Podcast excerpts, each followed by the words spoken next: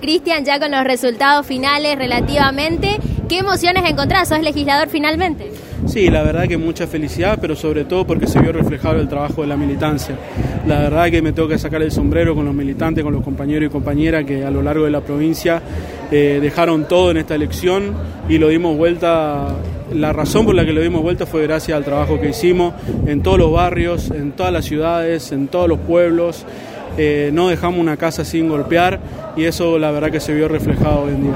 Resultados a la vista, pero una inyección anímica de cara al balotaje que quedan algunas semanas, lo dijiste recién. Sí, a ver, eh, cualquier resultado hubiera de igual manera comprometido a todo el peronismo en seguir, en seguir trabajando, porque como dije en, en, el cierre, en el discurso, de que los peronistas no aflojamos nunca, nunca tiramos la toalla, nunca nos damos por vencidos, seguimos militando, seguimos estando con la gente y esa es la hoy ya que ganamos tenemos aún más responsabilidad todavía de hacerlo porque la gente nos confió en nosotros, el correntino, la correntina confió y nosotros tenemos que retribuirle ese cariño y esa, esa confianza nos dieron.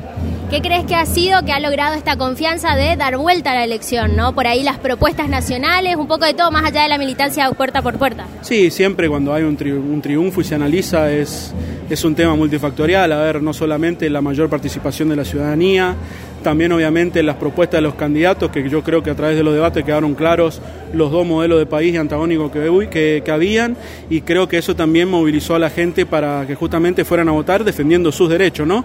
Y eso sumado obviamente al gran trabajo de la militancia, vuelvo a repetirlo, eso hizo un combo perfecto para que nosotros lo demos vuelta.